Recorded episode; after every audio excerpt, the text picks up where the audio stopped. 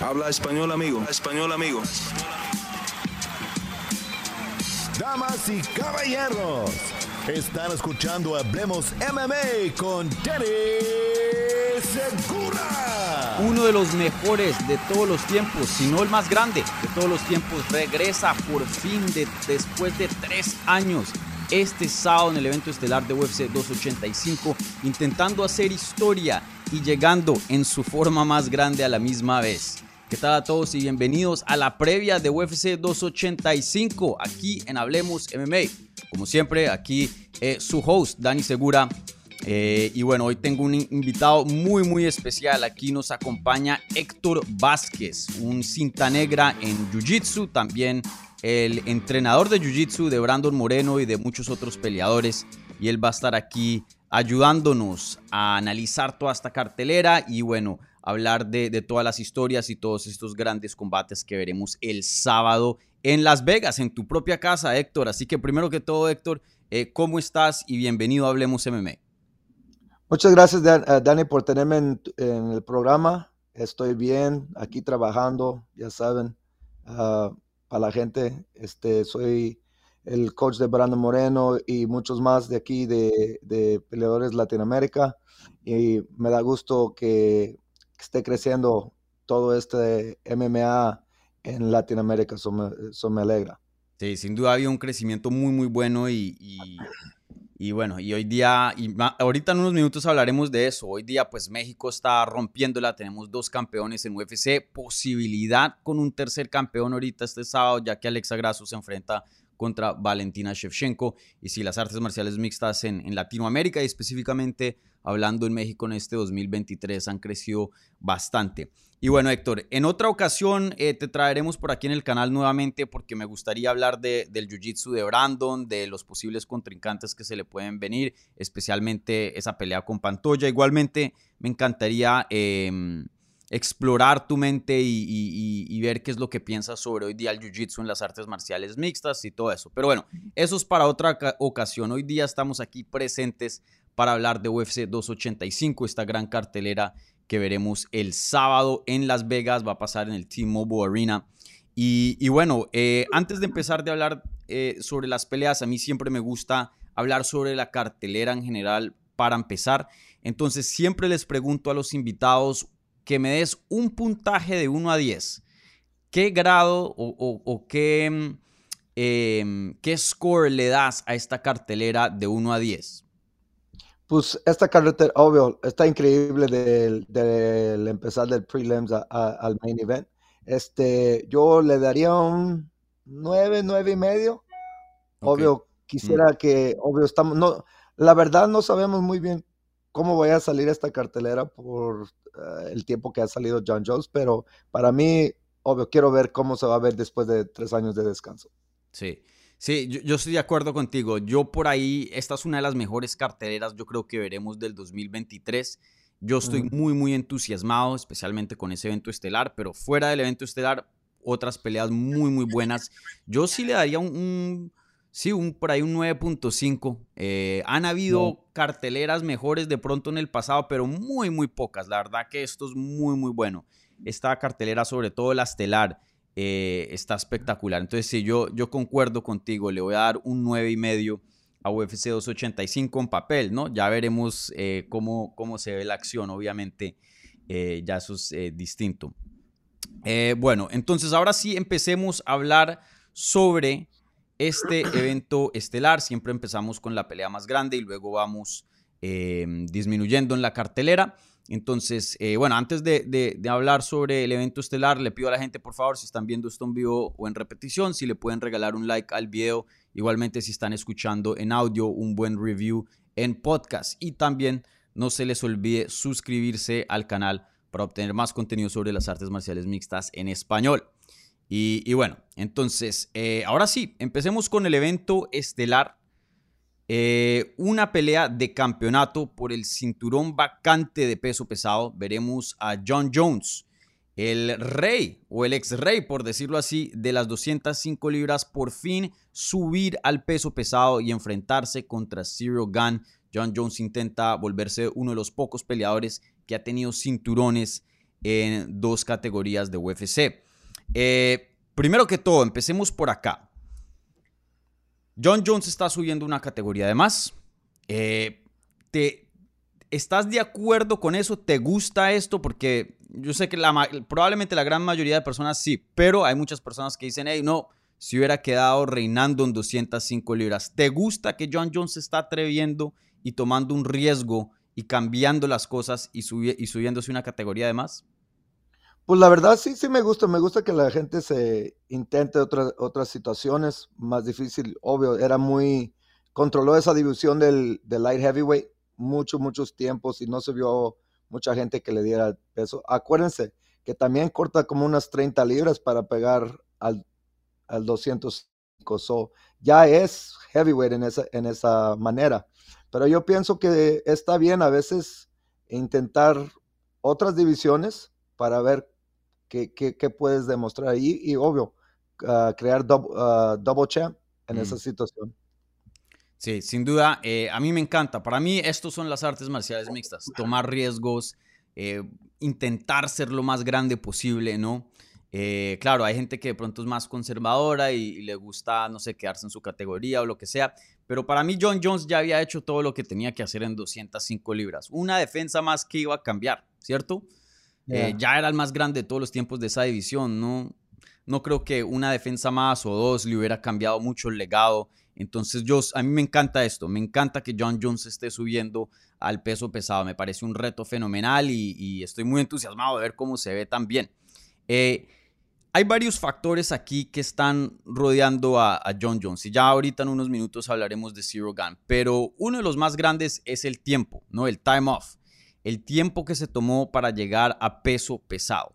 Hay gente que dice, hey, no, me gusta, para acoplarse en una buena categoría, no, no, uno no puede entrar así en apuros y subirse rápido, tiene que tomarse su tiempo. Otras personas piensan, hey, son tres años, eso es mucho tiempo fuera del octágono y por ahí está el ring rust, ¿no? La inactividad que puede eh, causar un efecto. ¿Tú cómo ves el tiempo este tiempo, estos tres años de time off? ¿Lo ves como positivo o negativo? Ah, yo lo veo una cosa entre medio. Yo pienso que hay poquitas cosas negativas que, van a salir de eso. Obvio, ya tiene tres años que no, no pelea, pero lo positivo es que es atleta. Él es, naturalmente es un atleta y él va a saber cómo, obvio, lo hemos visto que ganó el campeonato en una edad muy joven. Mm. So, ahí te demuestra que la experiencia que tenía no, no, no le afectó. So, para mí, yo pienso que no creo que le afecte mucho, pero va a empezar poquito despacio en, en esa situación, en la pelea, y ya cuando se, se siente a gusto arriba del octágono, vamos a ver el John Jones que siempre hemos visto. Sí. Eh, el campeón más joven de la historia de UFC, 23 años de edad. Un récord que tu estudiante, que tu eh, gran amigo eh, Raúl Rosas Jr. quiere romper, ¿no? Em, hagamos un paréntesis bien rápido. Eh, Raúl Rosas, tú, tú como entrenador, pues obviamente todo el mundo quiere ver a su estudiante romper récords y ser lo más grande posible, pero también pues es una presión grande, ¿no? intentar romper el récord de John Jones, aunque él tiene todo el tiempo del mundo, ¿no? 18 años apenas. Sí, no, pues eh, obvio, yo como, como uno de sus coaches, la, la, gente no sabe que yo no soy el único coach que, que trabaja con él. Obvio, ah, su papá, Raúl ah, Rosas Senior, es el, el, mero coach. Nosotros nos, nomás estamos aquí para poner los detalles que se ocupan para las peleas. Este, para mí, él, él, es posible que él pueda quebrar ese récord. Lo digo porque yo lo he visto en, en los entrenos con unos, muchos de los mejores del mundo y pelea bien. Este, hace un año también, o dos años, lo ha visto y es increíble ver lo que hace. Pero yo siempre he sido una persona que me, y en la esquina, paciencia y disciplina, tengan su tiempo, pero mm. obvio yo lo respaldo en lo que él quiera hacer y para mí es posible. Sí, tiene cinco años. Suena, suena loco decirlo, ¿no? bastante tiempo. Pero eso habla de qué tan temprano llegó a, UFC, ¿no? El Raúl Rosas Jr. Por aquí estuvo en el canal él eh, y tuvimos una muy buena charla. Eh, una excelente persona. Pero bueno, ya, ya de vuelta otra vez a, UFC 285. Em, bueno, hablamos del tiempo off, ¿no? Eh, ¿Qué tanto crees tú, alguien que, sigue mucho las artes marciales mixtas, eh, ha cambiado mucho el deporte en estos tres años desde la última vez que John Jones peleó en cuanto a la técnica y lo que vemos hoy día en el octágono? ¿Crees que John Jones está entrando a un deporte distinto? yo pienso que obvio, siempre están evolucionando los peleadores, mejorando su técnica, hay más técnica que sigue saliendo ahí en el striking, en el jiu-jitsu, en la lucha. Este, y yo pienso que él siguió evolucionando en este tiempo que, que, estuvo poniendo más músculo en su cuerpo. Yo pienso que también este, se enfocó en mucho en la técnica, tiene muchos, mucha, mucha gente alrededor de él. Obvio, lo vimos que se fue con Henry Seguro para ir a agarrar poquita más información, más técnica y en otros lados. O para mí, yo pienso que él en este tiempo, mientras que no estaba peleando, siguió evoluyendo y agregando más, más equipo para su, su juego. Sí. Y bueno, otro factor también aquí añadido a John Jones eh, fuera del tiempo es el peso, ¿no? Tú mismo lo mencionas, él no es un peso semipesado, simplemente llegando a peso pesado sin cortar peso. Claramente hemos visto un cambio en, su físico bien grande y él lo ha dicho, ¿no? Que él se enfocó mucho en, en subir de peso y en volverse un, peso completo. Em, ¿Qué piensas de eso? Porque añadir de peso sí puede cambiar el juego de mucho, ¿no? el, el la velocidad, que eso cambia el timing. Me imagino que en el Jiu-Jitsu también tiene sus consecuencias. Em, ¿Tú cómo lo ves? ¿Algo positivo o, negativo en cuanto a el peso que él ha aumentado? Eh, depende cómo, cómo, puso el, cómo se puso el peso. Obvio, yo pienso que en estos tres años lo hizo bien, ¿verdad? Le fue agregando el peso no de un solo uh, fregadazo fue inteligente en tres años poniendo el peso que ocupaba, ¿verdad? Y empezar a, luchar con, con heavyweights. Obvio, vimos que trajo más peleadores peso pesado para que le ayudara. Si él entrenó con eso para acoplar su cuerpo a esos cuerpos que va a estar peleando, yo pienso que, que todos va a salir bien, la verdad. Yo veo que fue una cosa positiva en su parte. Sí. Y bueno, aquí voy a poner una foto de, John Jones. Eh, las fotos, primeras fotos que salieron aquí de, de, del Fight Week de John Jones versión peso pesado. Y claro, muy, muy distinto. Eh, oye, hay mucha gente, no sé si viste en Twitter, mucha gente criticando el físico de John Jones. Vuelvo y pongo la foto. Para mí se ve bien, se ve, se ve en forma y se ve un peso pesado bien. Yo, o sea, hay gente que lo está diciendo, uy, no, no sé, muy atlético, pero, o sea, así es, así es el cuerpo de peso pesado, ¿no? Por lo general. Sí, y, y, por la verdad, atlético ya sabemos que es. Mm. no pueden decir, oh, no es atlético. Sí, se, eh, esperan a ver los abs, que se vea bien cortado, obvio. Eh, yo entiendo esa parte, pero este, toma tiempo para formar el cuerpo así. Y para mí yo lo veo bien, obvio. Si te fijas en los boxeadores, Ah, en tiempo. No son muy cortados, pero obvio, ocupas la agilidad, ser más rápido mm. y entre más músculo va a estar más difícil. Claro, sí. Eh, sí, a mí me, pareció su curiosidad, pues que esperaban, ¿no? Eh, que estuviera todavía súper rayado. Muy pocos, como el eh, Francis Ngannou o, incluso el Zero Gun, muy pocos tienen ese físico, ¿no? La mayoría, pues, tienen algo de, de grasita en peso pesado. es muy normal. Y, bueno, em, ya otro factor aquí importante em, que se habla, la gente no, es, no sabe qué esperar mucho de John Jones. Y, aquí quiero tomar tu opinión sobre esto porque sí, sí, se puede ir como de ambos lados, ¿no? Hay gente que, que estaba diciendo que, bueno, a lo último John Jones no se estaba viendo muy bien. Pasó de ser un campeón dominante, pasándole por encima a todo el mundo, noqueándolos, etcétera, a tener dos decisiones muy cerradas contra Thiago Santos y después Dominic Reyes. Muchas personas piensan que perdió alguna de esas dos peleas o hasta las dos. Claro, oficialmente eh, ganó, hay otras, otras personas que sí lo vieron ganar, pero sin duda peleas muy cerradas, algo que no estábamos acostumbrados de ver en el pasado. Él dice que estaba un poco aburrido ya de 205 libras, que no le interesaba mucho el reto y como que él necesitaba como un miedito, como, como sentirse retado y por eso no, no dio los mejores desempeños. ¿Tú crees eso o si piensas que estamos viendo como el decline de John Jones? Pues porque sí, ya tiene 35 años de edad y lleva siendo campeón desde, desde los 23. Este, pues obvio, ya ves, dominó esa eh, categoría. Llega el momento que vamos a regresar a Anderson Silva. Él dominó esas 185 libras y al último de su carrera se vio como que no, no quería, como que no le, no le prendía la, lumbre. Mm. Y yo pienso que es lo mismo que hizo John Jones. yo quiero un obstáculo nuevo, quiero ver si yo puedo en esta categoría. Y no hay nada mal, todos están intentando eso. Volkanovski lo intentó, eh, Arazaña. So, para mí está bien que, que a, ese, a, ese tiempo de su carrera se tomen un riesgo y obvio, es, eh, es, algo que si no lo tomas, nunca vas a saber si, si puedes hacerlo. Sí. Eh, pero tú no has visto un... ¿Piensas que es eso, aburrimiento y que necesita un nuevo reto? Em, porque mira, yo, yo viendo esas dos peleas, yo pensé que la de Thiago Santos, esa sí estuvo cerrada, la de Dominic Reyes, yo pensé que Dominic Reyes ganó, para ser honestos eh, aquí con, con, todos los, con todos los viewers.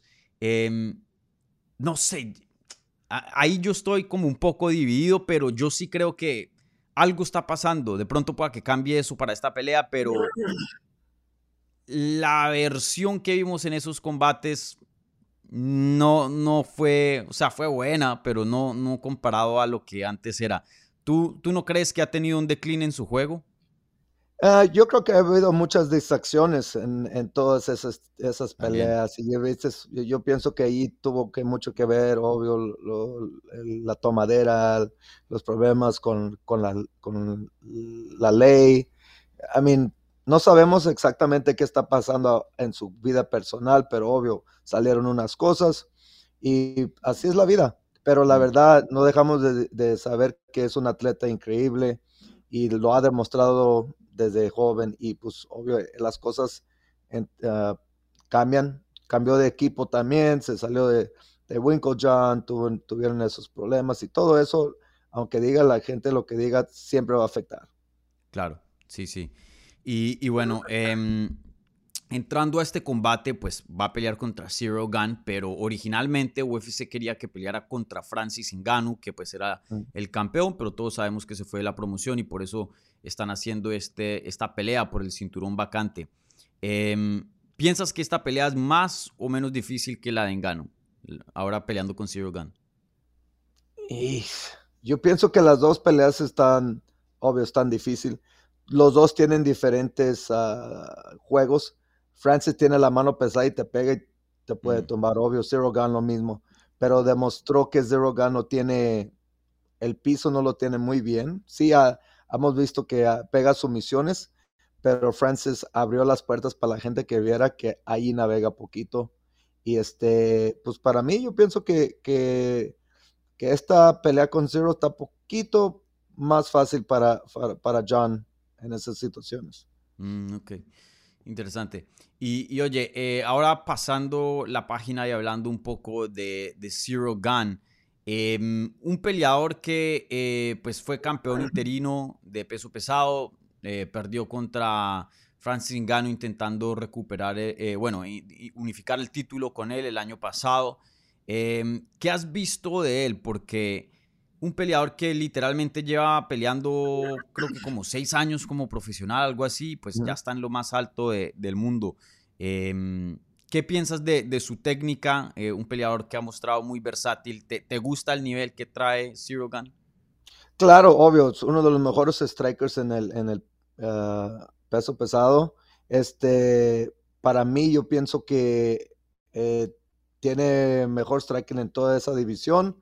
Tiene, controla bien la distancia, sabe cómo, cuándo entrar, cuándo contraatacar. Y, este, y cuando ve que tiene su oponente lastimado, acaba las peleas.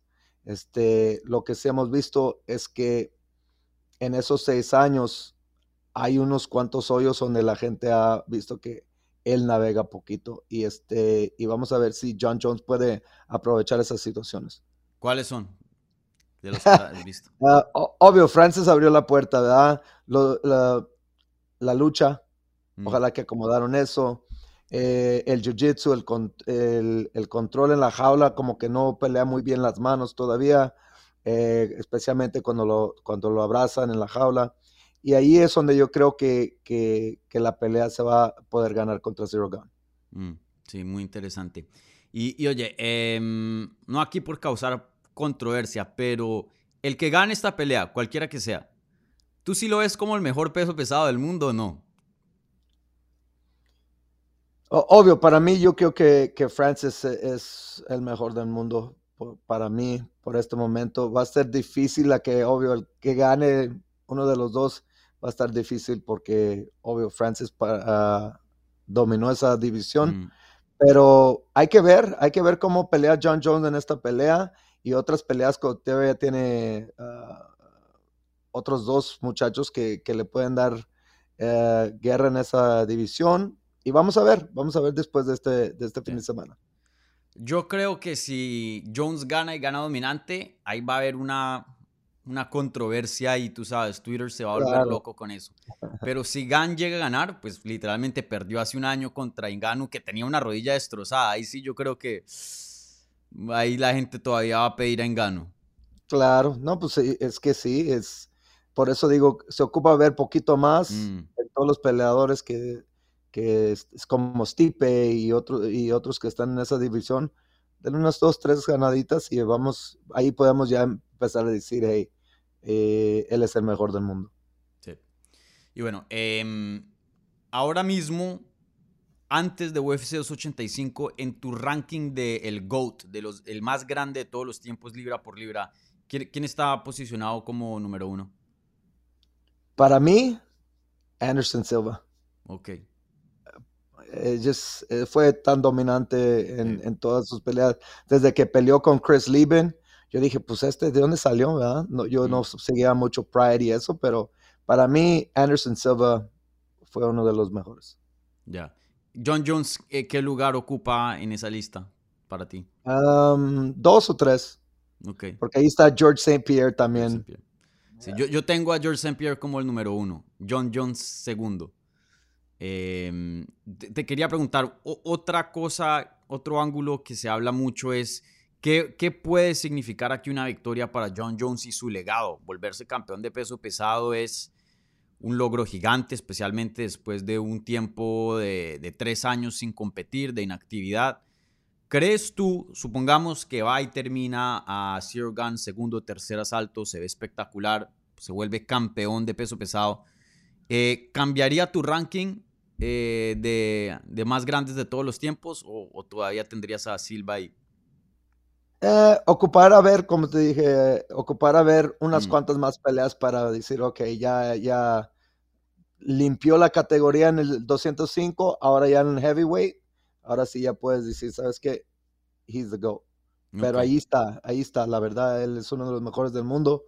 Um, pero vamos a ver cómo pelea en, el peso pesado. Sí. Yo creo que para mí sí pasa. Em, vuelvo y digo, tendría que ver el desempeño, pero algo Ujú. que yo, yo decía que, mm, por la razón porque yo tengo George St. Pierre por encima de Jones, es que George St. Pierre pues tiene un segundo cinturón, ¿no? Cuando se Claro. subió a 185.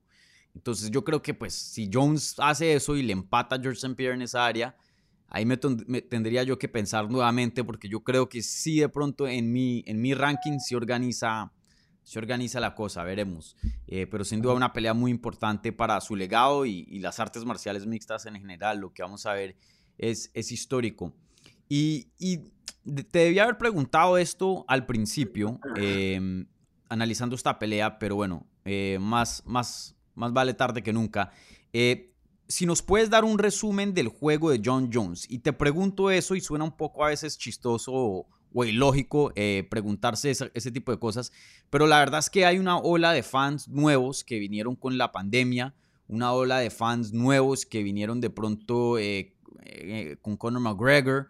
Y, pues John Jones lleva peleando desde el 2010 dentro de UFC y de pronto mucha gente se perdió lo que fue ganarle a Shogun Rua, volverse campeón, destrozar a Chael Sonnen, Lyoto Machida, Rashad Evans. Se perdió, la verdad, una parte muy, muy importante de, de lo que es John Jones. Entonces, tú que has estado viendo este deporte por mucho tiempo, si le tuvieras que explicar a alguien nuevo que nunca había visto John Jones pelear y lo va a ver pelear por primera vez este sábado, ¿cómo, cómo pondrías a John Jones en contexto?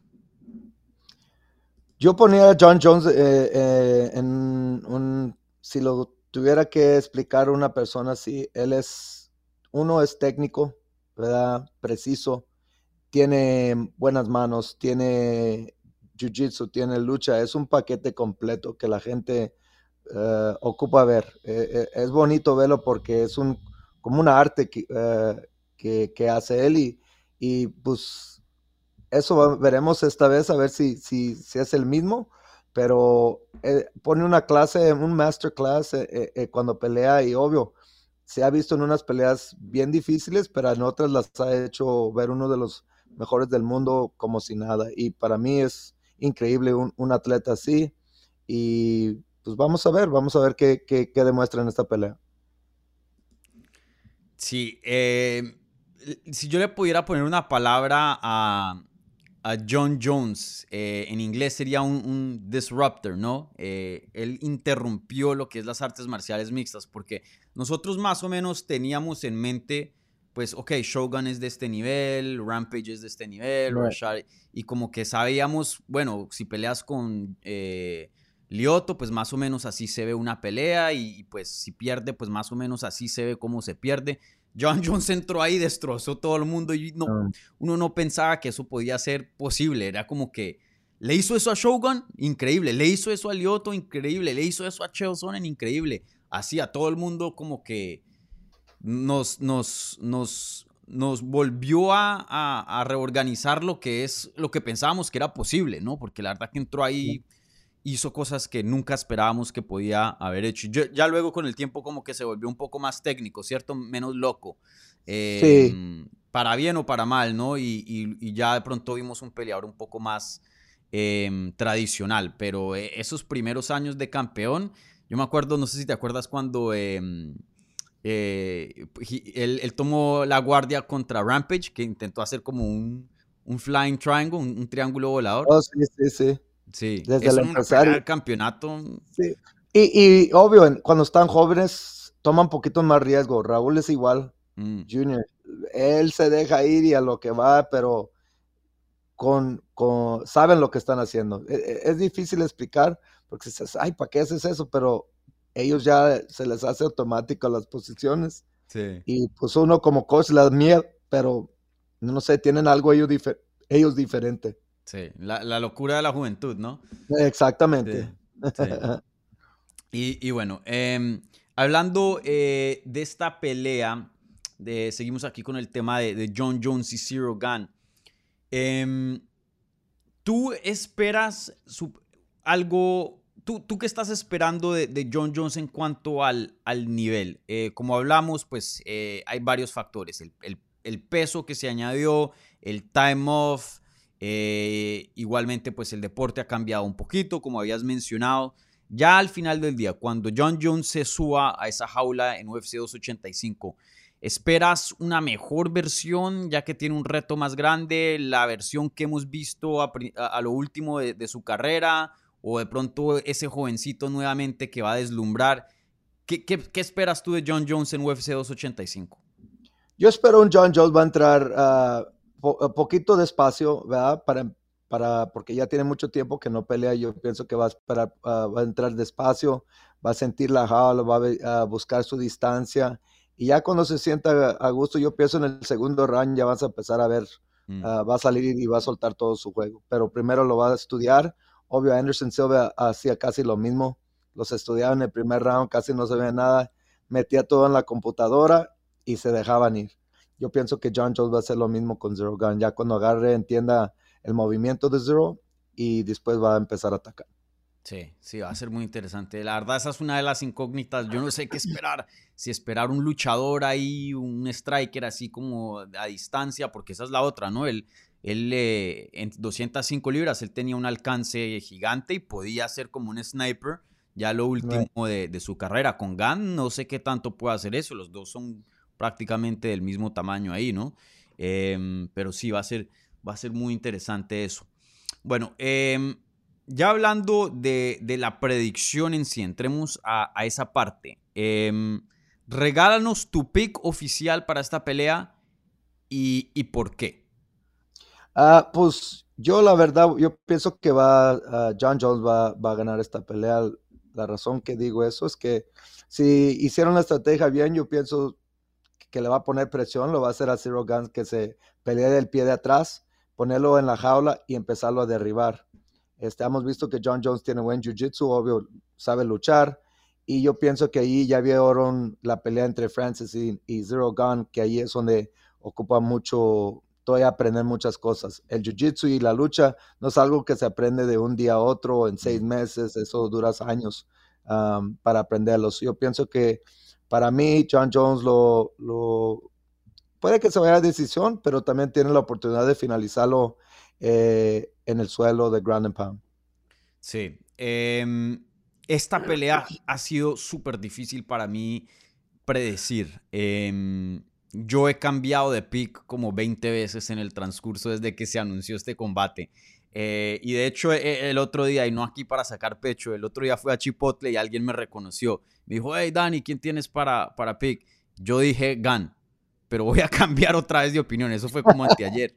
voy a cambiar de opinión. Yo también me voy con John Jones. Eh, si yo le puedo dar un consejo a alguien dentro de las artes marciales mixtas es nunca apuesten contra John Jones. Nunca lo hagan. No nos ha dado ninguna ninguna eh, razón por qué no confiar en él, ¿no? Eh, claro, sus peleas en el pasado, y yo, he sido crítico de eso, han sido cerradas. Yo vi a Dominic Reyes ganar ese combate. Eh, creo que muchas personas están de acuerdo, no es algo loco de decir. Em, y entiendo que puede perder este combate si no se pone las pilas. Eh, si esa versión que, vemos, que vimos contra eh, Thiago Santos, contra Dominic Reyes, entra a, la pelea, para mí Gan es mejor que Thiago Santos y que Dominic Reyes y, le puede ganar fácilmente, bueno, de pronto no fácilmente, pero le puede ganar, em, claro que sí, a John Jones. Pero yo sí creo que John Jones al subirse a peso pesado ha hecho su trabajo bien. Me gustó que se tomó un tiempo off. Eh, él, ha tenido muchas guerras con DC, Gustafsson. Eh, es campeón desde los 23 años. Creo que su cuerpo necesitaba eh, un descanso. Em, creo que ha hecho la movida peso pesado bien de subir de peso. Hemos visto otros de 205 subirse solamente en un campamento y no le va, no le va bien. Hoy día John Jones sí es un peso pesado. Y, algo que yo creo que va a ser un factor muy grande, y esto es lo que he estado pensando mucho em, en, recientes, en estos días, de hecho, em, y, quiero también pedir tu opinión acá, es el Fight IQ. Hay una gran diferencia acá. Hay una gran diferencia acá. John Jones, por más de que de pronto lo pusieron en apuros Gustafsson o las peleas contra Thiago Santos y Dominic Reyes fueron cerrados, por más de que eso haya pasado, ¿Cuándo han visto a John Jones tomar una mala decisión? De, que uno está ahí en casa y uno dice, no, ¿qué hizo? ¿Cuándo han visto a John Jones ser irresponsable eh, o hacer algo eh, de rookie, ¿no? Hacer algo de principiante? Poco, rara vez, y si, algo nunca. Pero Zero Gun sí. Y eso viene con la experiencia. ¿Te acuerdas el momento cuando peleó Zero Gun contra Francis Ngannou que va por el heel hook cuando la pelea está empatada en el quinto asalto y termina abajo y ahí es cuando lo dominan. Ahí perdió la pelea Zero Gun. Claro. Yo, en mi opinión, viendo eso, era cómo te vas por un heel hook cansado, los dos sudados, quinto asalto, empatada, tienes la, la posibilidad, porque él estaba por encima. Recuerden que le hace como un, un, sweep a, a el, al Inganu y se va por el heel hook y ahí pierde la posición. Ese tipo de cosas, o sea, si haces eso, eso contra eh, John Jones, olvídate te va a comer. Sí, y obvio, vimos en esa que le hizo un scissor sweep, ¿verdad? Francis y quedó en el heel hook. Pero eso todo tenía que haber hecho los ajustes después de que vieron que lo empezaron a tumbar. La esquina también, eh, hacer los ajustes, estamos viendo lo que ya cambiaron. La otra esquina, la estrategia, entre medios. El Eric Nixon hizo un buen trabajo de cambiar la estrategia. Le dijo, ¿sabes qué? Túmbalo. Este, y obvio, nosotros estamos atrás uh, Brandon estaba atrás con, con en la misma uh, locker Ah, room sí, de, sí, pelearon de en la misma cartelera. y nos, Ujú. eh, ajá, y nos tocó ver. So, el plan era de tumbarlo desde el empezar. Este, pero ahí Zero Gun, el equipo hubiera visto, ¿sabes qué? Hay que hacer el ajuste, ya hay que cambiar el juego porque esto no lo esperamos. Pero quédate arriba, busca la manera que te quedes arriba y, y buscar mejores posiciones y poner a Francis a ver si puede pararse de abajo. Sí. Sí, definitivamente. Va a ser una pelea muy, muy interesante. Yo pienso que las apuestas creo que tienen a John Jones como favorito, pero por muy poco, como menos 130 o algo así. Mm. Pienso que eso es justo. Una pelea muy, muy pareja que cualquiera puede ganar. Eh, creo que aquí, la, o sea, aquí el punto va a ser qué versión de John Jones vamos a tener. Porque si, si lo que vimos en las últimas dos peleas con Thiago Santos y Dominic Reyes es una indicación de decline, que pueda que lo sea, porque pues eso le pasa a todos los peleadores, hasta los más grandes, eh, y vemos una peor versión de John Jones, una versión más vieja, más lenta, con menos reflejos, yo pienso que, que puede ser una muy mala noche para él. Entonces, eh, pero si no, puede ser lo opuesto, una muy mala noche para Gana. Entonces aquí creo que el- el- lo que depende de este combate es qué versión veremos de John Jones, punto. Si John Jones entra vintage, gana, si no, no. Exactamente, veremos. pues, obvio, es una, la pelea es una pelea y eso es lo que le digo a muchos de mis peleadores. Cualquier cosa puede pasar. Y obvio, ah, como dices, tienen a John Jones de favorito, pero también Zero Gun y en ese peso un golpe puede cambiar la pelea. Sí, definitivamente, definitivamente. Bueno, ahora pasamos, eh, bueno, eh, el, el pico oficial de Héctor y mío, nos vamos con John Jones. ¿Tienes al- alguna manera? Eh, ¿Lo es decisión, finalización? Ground and pound. En Ah, los últimos, en el, en el round 4 o 5, yo pienso. Mm, interesante. Yo me voy con, me voy a ir con decisión. Me voy a ir con decisión. Eh, bueno, ahora pasamos al evento coestelar de la cartelera, pero antes de eso les recuerdo a la gente si están viendo en vivo o en repetición, por favor denle un like y si son nuevos bienvenidos, suscríbanse aquí al canal. Eh, si están escuchando un podcast, déjenos un buen review en cualquier plataforma que estén escuchando. Y, bueno, les recuerdo que a lo último, si hay un tiempito, tomaremos unas preguntas, entonces si quieren poner ahí en el, live chat de YouTube, eh, pues bien puedan y, a lo último pues les contestaremos las preguntas. Como siempre, las preguntas que vengan con un apoyo al canal, una do- donación vía el super chat, esas preguntas reciben prioridad, pero no exclusividad. Bueno, bueno, ahora sí pasamos a el evento coestelar de la cartelera. Valentina Shevchenko intenta aumentar la historia que lleva haciendo dentro de UFC, ya que es la peleadora con más defensas de título consecutivas. Tiene 7 y va a intentar poner ese número en 8 cuando se enfrenta con Alexa Grasso en el evento coestelar de esta cartelera. Entonces, eh, Héctor, empecemos por aquí. Empecemos em, por este lado. Eh, empecemos por el lado de la, de la retadora. Alexa Grasso ya está haciendo historia. Ya pase lo que pase, hizo historia. Se volvió la primera mujer mexicana nacida en México en retar por un título y ella también entrena en México ya algo, eh, o sea, un momento, creo que eh, esto significa que tanto ha crecido las artes marciales mixtas y el talento mexicano, ¿no? Eh, tú has estado involucrado por este deporte en muchos, por muchos años.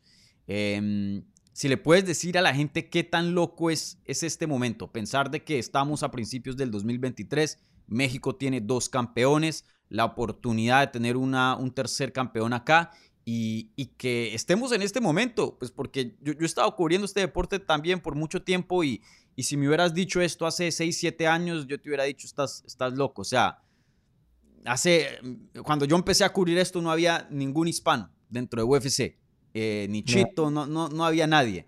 Eh, háblanos un poquito de, de, de, este momento tan bonito y del crecimiento de las artes marciales mixtas hispanas y, y especialmente mexicanas. Pues obvio, es, es, es, una cosa que está creciendo mucho en Latinoamérica. Uh, obvio, yo trabajo con muchos hispanos, argentinos, de Ecuador, de Chile, de, de México, y obvio, en México, obvio, nos conocen por el boxeo. Mm. Pero en los últimos cinco años que yo, que yo he estado en esto, ha visto el crecimiento de, de los peleadores mexicanos que siempre se ha dicho, oh, que sí se puede, sí se puede. Bueno, sí se ha, sí se ha hecho las, las oportunidades y el, el, ejemplo más de todos es que Brandon, ¿verdad? Brandon eh, no fue uno de los peleadores muy fuertes en el tough, pero se ha creado un, una estrella grandísima que acaba de abrir las puertas mucho en, en, en, Latinoamérica para todos los peleadores y les demuestra que sí se pudo. Um, obvio, ya vimos a Yair ahorita, son dos campeones mexicanos y puede que este fin de semana tengamos el tercero. Eso te demuestra que seguimos evoluyendo uh, en Latinoamérica y va a seguir creciendo andan en este momento abriendo un PI en Mexico City mm. para crear más peleadores mexicanos y crear más campeones. Yo pienso que este es el empiezo de algo grande para Latinoamérica. Sí, sin duda un año súper, súper importante para México y, la verdad que me, sorprende que... Em, me sorprende sí y no, porque sí, sé, sí sé que Latinoamérica y México está lleno de talento. Pero sí, como te dije, empezando a cubrir este deporte hace unos 10 años, em, los únicos hispanos que habían eran hispanoamericanos, ¿no? Con descendencia hispana, pero así alguien que venía de Latinoamérica no, no existía.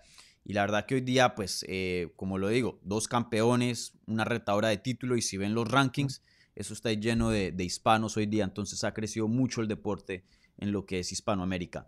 Eh, y bueno, entonces, eh, hablando de, de la pelea. Eh, Alexa aquí, pues, toca decirlo, la, tiene difícil, ¿no? La tiene difícil. Valentina Shevchenko es literalmente un talento histórico. Es una de las peleadoras más grandes de la historia de este deporte, ¿no? Em, hablando de, ranking de la historia, ¿tú dónde pones a Valentina Shevchenko hoy día, eh, libra por libra, hoy día de, de, las más grandes? Porque está entre ella y Amanda Nunes, ¿no? Sí, para mí yo pienso que para mí ella es la número uno. Yo sé, Amanda ha ganado sus peleas, le ha ganado unas cuantas veces. Una de esas yo pienso que Valentina ganó. La de título. Mi opinión. Sí. Este, y, pero para mí es, e, e, es una de las, para mí es la mejor. Obvio, está Cyborg, está Amanda, pero para mí ella es una de las más chiquitas y sube de peso para pelear las, las, las más grandes. Y se ha demostrado que no tiene muchos hoyos en su juego. Obvio, yo he tenido la oportunidad de, estar ahí en el, en el, mismo entrenamiento con ella y muchos de mis estudiantes se entrenaron con ellas y yo tuve la oportunidad de trabajar con Antonina y ella también. Mm. yo sé lo que son capaz, ah, capaz y ellos entrenan duro, mijo. Es, es diferente. Pavel ha, hecho un gran trabajo con esas muchachas y, y, le doy las felicidades a Pavel, muy buena gente persona. Y para mí, va a ser un task muy difícil para Alexa para figurar. Sí, no, definitivamente eh, complicado la, tiene Alexa. Eh, vuelvo y digo, Valentina Shoshenko es un talento, pero increíble, increíble, increíble. Y, bueno, em, hablando de, de, de mm, Valentina Shevchenko, en, en recientes años, eh, hay gente que dice que ella se ha visto un poco más vulnerable, que la división ya está empezando a alcanzarla.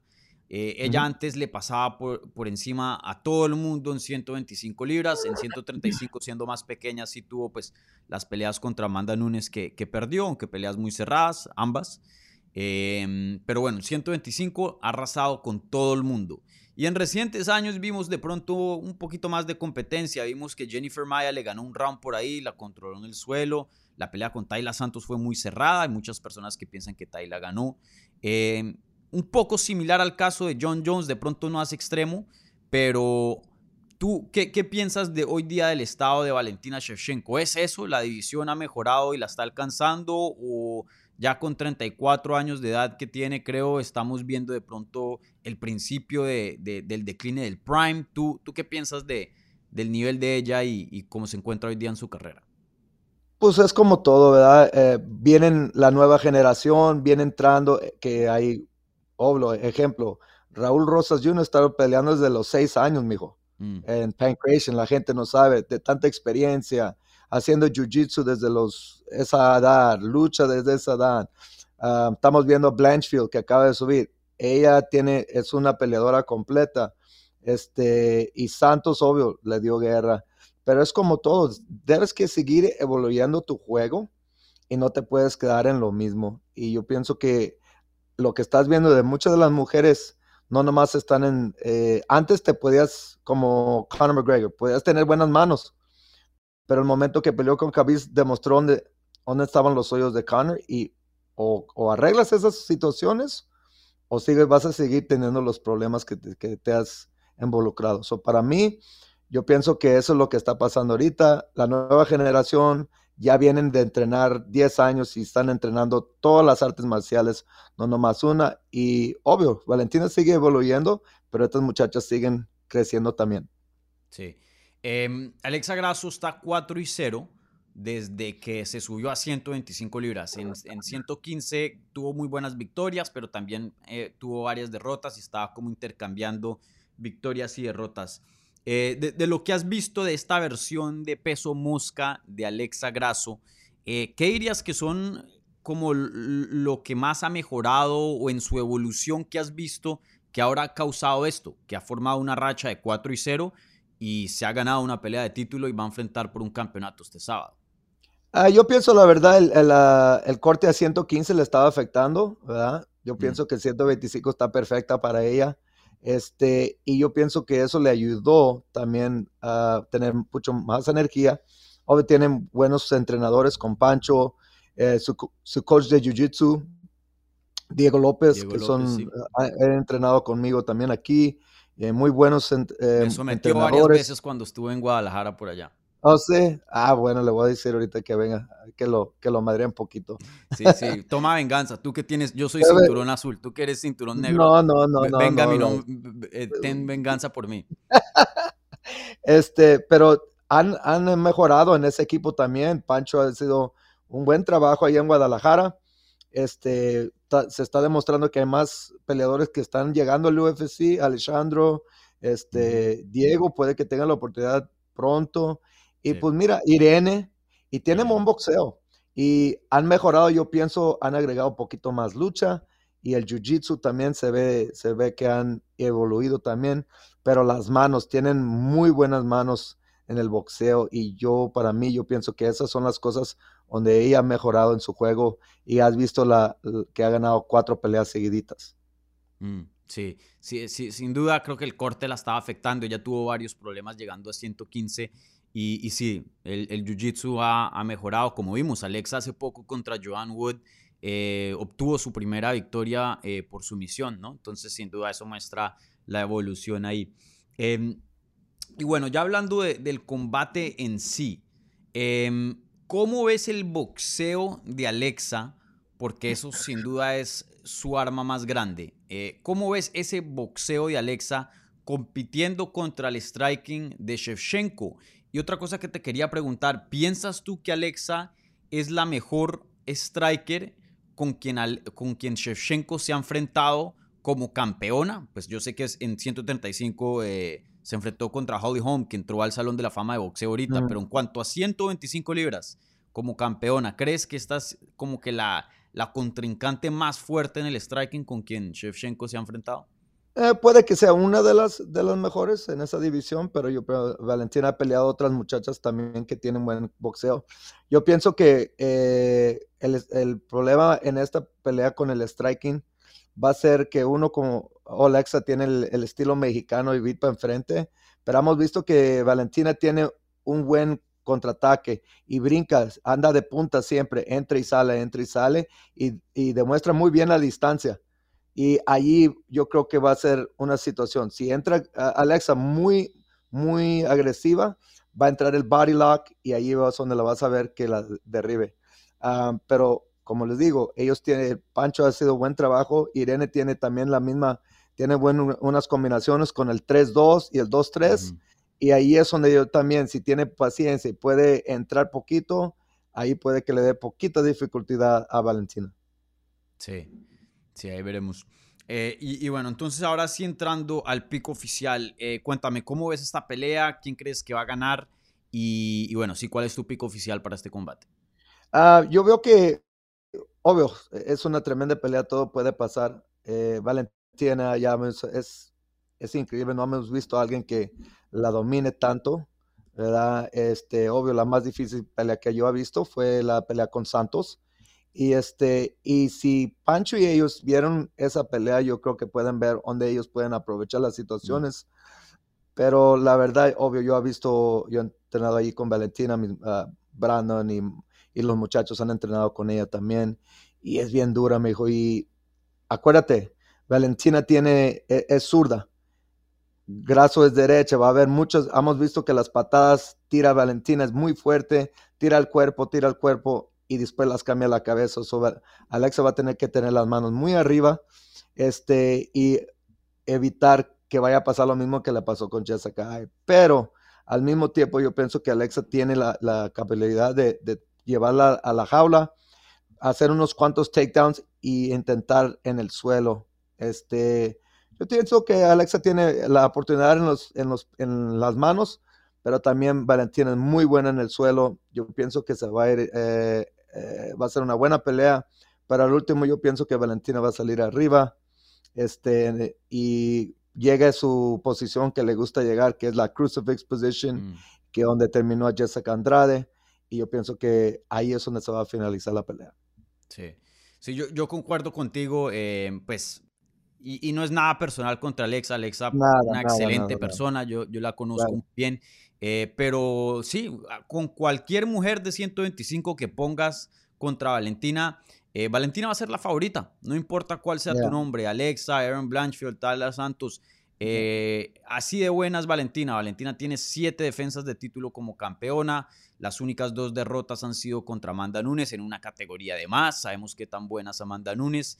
Eh, es difícil apostar en contra de Valentina. Entonces, eh, cualquier peleadora, eh, así sea Alexa o no, la va a tener difícil peleando contra Valentina. Pero bueno, sabemos que los upsets, las sorpresas existen. Hemos visto a muchos grandes caer en el pasado, incluyendo a la misma eh, Amanda Nunes. Entonces, claro que están las cartas. Eh, yo me voy con Valentina Shevchenko, pero yo le diría esto a la gente porque veo que a, veces muchas personas eh, son irrespetuosas y, como que no consideran a Alexa como una amenaza, ¿verdad? Yo sí creo que Alexa, por lo menos después de Joanna Jonjeche, que fue la primera pelea de título de, de Valentina en 125, yo creo uh -huh. que en recientes años sí es la mejor striker. Para mí eh, tiene mejor técnica que Andrade, para mí tiene mejor técnica que Chukegen, que Jessica Ay, que Cintia Calvillo, y, y, y pues eso vale, ¿no? También tener en cuenta que eh, Shevchenko lleva peleando como profesional ya 20 años, el próximo mes cumple 20 años. Eh, uh -huh. Y tú mismo lo sabes, Javier, en algún punto las guerras, los golpes, los entrenamientos empiezan a añadir y a veces un peleador se vuelve viejo solo en una pelea. Entonces, eh, no estoy diciendo que este va a ser el caso para Valentina, pero simplemente algo para considerar. Y, bueno, recordar también que Pancho es un maestro, eh, él, él, hace muy buenas estrategias. Alexa muy, muy disciplinada. Como John Jones había hablado hace unos minutos, rara vez la ves cometiendo así un error súper grave. Ella tiene un game plan y es muy buena en seguir los game plans. Muy buen boxeo.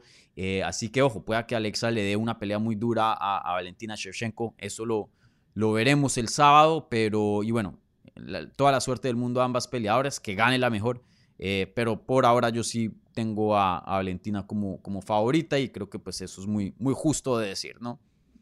Claro, no, yo, yo como obvio, yo respeto a Alexa, es una peleadora increíble y como dices tú, es difícil no ir con Valentina después de lo que hemos visto en, en todas estas peleas, pero como digo, sí se puede, todo es posible. Sí claro que eh, sí. Brandon también estuvo en la misma posición con Figueiredo, se pudo y puede que podamos ver tres campeones pa, uh, mexicanos pa, después de este fin de semana. Sí. A, a, a, muchas personas estaban, no estaban contando a Brandon como para que le ganara, no, o bueno, en ese entonces empatar, ¿no? Porque fue un, un empate, claro. pero para que le diera esa guerra a Figueredo, muchas personas pensaron que Figueredo le iba a pasar por encima a Brandon y, y miren hoy día quién quedó con el cinturón. Sí, exactamente. Y pues, lo, lo, que mucha gente no entiende y muchos obvios piensan, ven de afuera y dan su, oh, no, que esto y esto, lo otro, pero estando en el mismo cuarto con una persona como Brandon, vas mm. aprendiendo que no hay secreto eh, y en cualquier cosa que hagas, trabajo duro. Y obvio, tuvimos una buena estrategia en la última, se vio increíble, es, yo creo que es la única pelea que nunca, que no lo tocaron tanto, no se cortó. si viste en la última, y Mm. eh, pues el plan salió perfecto y gracias a Dios se acabó eso porque ya estaba cansado de ver la cara de Figueiredo, cuatro Sí. campamentos, entrenar las mismas cosas y pues aquí estamos y seguimos para enfrente. Tú, tú- tú estuviste en Brasil, ¿no? Sí, obviamente. Tuve dos Sí. semanas en Brasil, ahí en Ipanema, nos fuimos, este, estuvimos aquí con Brandon en, en Las Vegas haciendo el campamento y ay, eh, fue, fue algo increíble. Obvio, nos tiraron unas Sí, cervecitas eso te iba a preguntar. del- ¿A ti te alcanzó a, Ah. a- a- a que No, pues cerveza? el- el- me tiraron poquita, pero yo estuve atrás de, yo no tuve security para que me ayudaran a salir, ¿verdad? Yo estuve atrás de, de Brandon, me tocó poquita cerveza, pero no, no botes, este, pero... Claro, tú, eh, tú- dejaste que los fans gastaran la cerveza en Brandon y ya luego no Sí, tenían sí, que, sí, que tirar. dieran nada. Sí, pero fue, fue algo increíble y pues es parte de, la cosa y yo, yo respeto eso, ¿verdad? Y, y gracias a Dios salimos adelante y ahora sigue. Pentoyo, yo pienso. Sí, sí, yo, yo también pienso que Pantoya es, es el adecuado. Y bueno, en otra ca- ocasión hablaremos de eso, que, que yo tengo muchas preguntas acerca de, de, ese, de ese reto. Em, pero bueno, sigamos aquí con el análisis de UFC 1285. Eh, bueno, aquí ya está el análisis eh, completo de lo que es el evento estelar y coestelar de la cartelera, las únicas dos peleas de campeonato. Rápidamente quiero eh, no enfocarme mucho tiempo, pero sí repasar ciertas peleitas que pues son importantes. Como mismo lo dijimos, entrando, empezando este análisis, esta previa, esta cartelera, los dos concordamos que tiene un 9.5 en puntaje, entonces tiene muy buenos combates por acá, peleas muy interesantes y, muy importantes. Eh, antes de entrar a, a estas otras peleas, les recuerdo a la gente, por favor, si le pueden regalar un like a este video, si están viendo en vivo o en repetición, un buen review en podcast, en cualquier plataforma que estén escuchando. Igualmente, si son nuevos por acá, bienvenidos. Suscríbanse al canal para obtener más contenido sobre las artes marciales mixtas. Entonces, eh, rápidamente quiero tocar eh, sobre otro combate aquí. Eh, la pelea que va a abrir estas dos peleas de campeonato, una pelea de 170 libras. Veremos a Jeff Neo enfrentarse contra Shafkat Rakhmonov. Eh, Rápidamente, men, Shafkat está invicto 16 y 0, viéndose muy, muy bien. Eh, yo sé que yo no estoy solo en esta. Eh, aquí yo veo un futuro campeón. Hoy día pienso que Shafkat tiene con qué para ser campeón. Creo que solo es, eh, como se diría en inglés, a matter of time, una cuestión de tiempo. Eh, ¿Compartes el mismo entusiasmo, el mismo hype sobre este peleador? Eh, mijo, eh, es un peleador muy, muy, eh, me recuerda a Hazmat Shamaya, pero poquito Mm. más técnico, más técnico, más disciplinado y, y, uh, obvio, yo he visto a, a Islam, he estado aquí en, en el gimnasio entrenando Khabib y todos ellos y yo los veo, tienen el mismo estilo, tiene buenas manos. Man, esta pelea va a estar difícil para Neely en esta pelea. Sí, complicada. Eh, Jeff New dijo ahí en el día de medios que él se siente overlooked, o sea, se siente que la gente lo está menospreciando, que no le están dando su valor entrando a este combate. Y, y toca darle respeto a, su, a, a- Jeff New, él tiene poder en las manos, ha conseguido buenas finalizaciones en su carrera de UFC, 7 y 2 dentro de UFC, peleando en una división difícil con oponentes muy duros. Entonces, claro, yo respeto todo el mundo a, a- a Jeff New y toca darle su respeto. Pero para mí, Shafkat, man, Shafkat es un talento fenomenal y yo creo que eh, en el 2024 lo veremos peleando por un campeonato. Él, él es top, top. De- tiene Sí. mucha, mucha calidad. Em, Tú hoy día, ¿cómo lo ves en esa división? Porque pues también es una división que tiene a Hamzat, o bueno, no sabemos todavía si, si va a quedarse o no. Pero bueno, supongamos Hamzat, eh, Colby, Gilbert Burns, Leon, Kamaru. Esa división es muy complicada. ¿Tú cómo lo ves ya con ese, con ese nivel de, de oponente? Sí, la verdad yo, yo pienso que tiene una oportunidad en esa, esa división. Obvio, tienes a Gilbert Burns ahí también, Mm, es un, un peleador Duriño. increíble.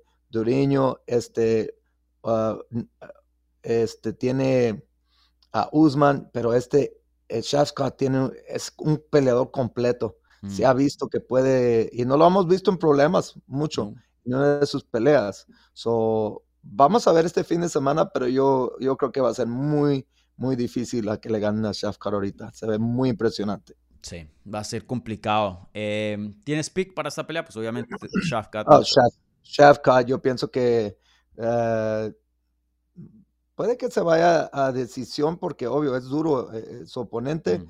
pero si lo finaliza sería un, un ground and pound porque tiene, su oponente tiene muy buenas manos, se vio con Vicente Luque cómo peleó y pues eh, en el pie yo pienso que se mechan muy bien, pero va a ser en los derribes donde va a cambiar toda la situación. Sí, yo, yo también me voy con Shafkat, hasta no me sorprendería si consigue una sumisión eh, aquí, eh, pero sí creo que eh, la pelea de pie va a ser competitiva porque Nio es bueno en esa área, pero creo que la va a llevar al suelo en algún punto y yo veo ganando por sumisión aquí a, a Shafkat. Entonces ve- veremos. Sin duda, vuelvo y le digo, Shafkat para mí, toda la promesa del mundo. Me, me gusta que lo estén poniendo en, este, en esta cartelera tan grande, esta cartelera estelar, justo para abrir las dos peleas de campeonato. Porque sabes algo que no me ha gustado y, en- y entiendo también, ¿no? Ta- Yo no soy bobo, ¿no? Yo, yo cubro este deporte por mucho tiempo, eh, entiendo qué es lo que está haciendo UFC. Para mí, Shafkat no es muy diferente a, a Hamzat en cuanto a promesa, en cuanto a nivel, pero sí hay un nivel de promoción a un peleador y a otro no.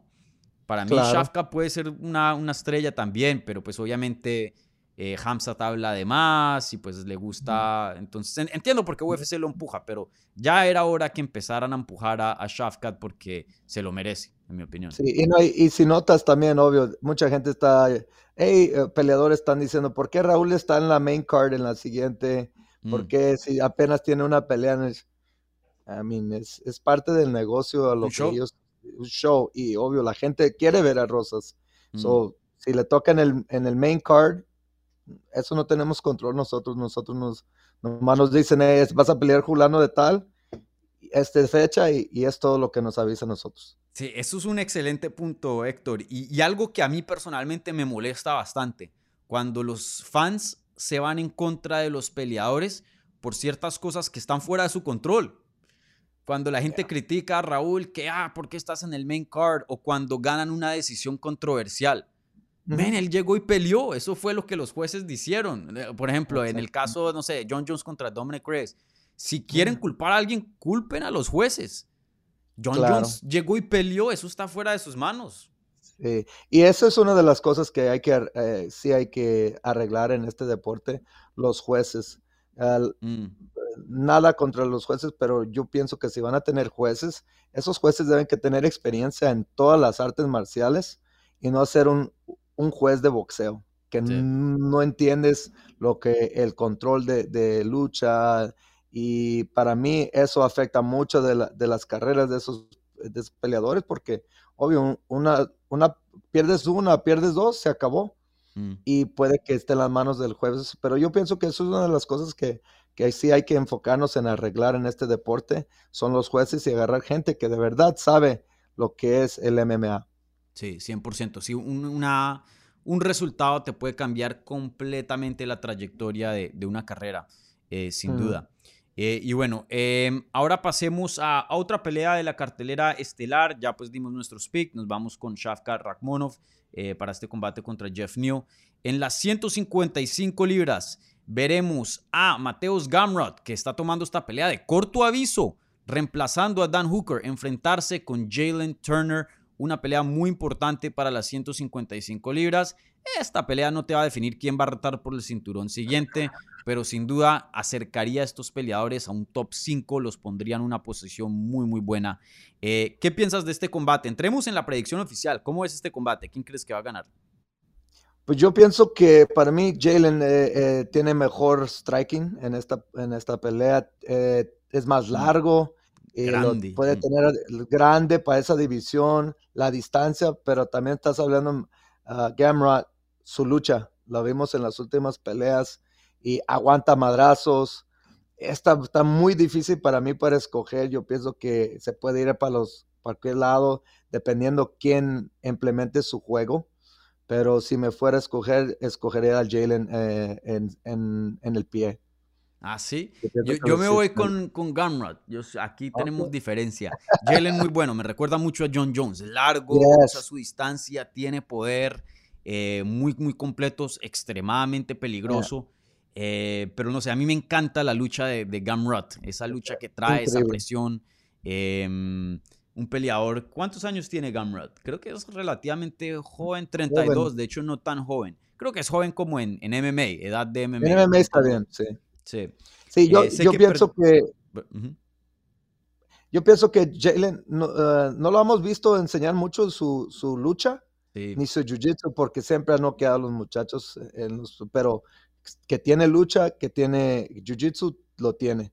Pero yo pienso que la distancia va a afectar esos, esos ah, intentos de derribe para entrar y va a poder ah, dejar esta pelea parada. Mm. Em, sí, y hoy día está en una racha de cinco victorias consecutivas de Jalen Turner eh, y todas finalizaciones, eh, tres sumisiones y dos knockouts técnicos. Muy bueno el récord de, de Jalen. Eh, sin duda, aquí, eh, por más de que no, no estemos de acuerdo en el pick, eh, Gamrot, el mejor luchador con quien Jalen se ha enfrentado y por mucho, ¿no? No, claro. Sí, es- eso, ahí es donde puede que cambie toda la, la pelea en la, en la lucha. Ah, lo hemos visto luchar con muchos peleadores eh, en las últimas peleas, Gamra, pero como dices tú, no hemos visto a Jalen si, si, si enfrentarse a alguien como él. So, vamos a ver cómo sale esta pelea, pero me voy con Jalen, voy a usar su distancia y puede que lo noquee. Claro. Y también otro, otro factor que yo tengo en mente y que me hace un poquito eh, tambalear aquí con, la, con el pick, eh, corto aviso, ¿no? Eh, está reemplazando a. Dan Hooker, que se lesionó la mano. Eh, estas una, a veces unas peleas uno dice, bueno, con este peleador es tan superior que ah, corto aviso, por más de que no entre al 100, le debería ganar. Pero con Jalen, si no entras al 100%, men, cuidado, ¿no?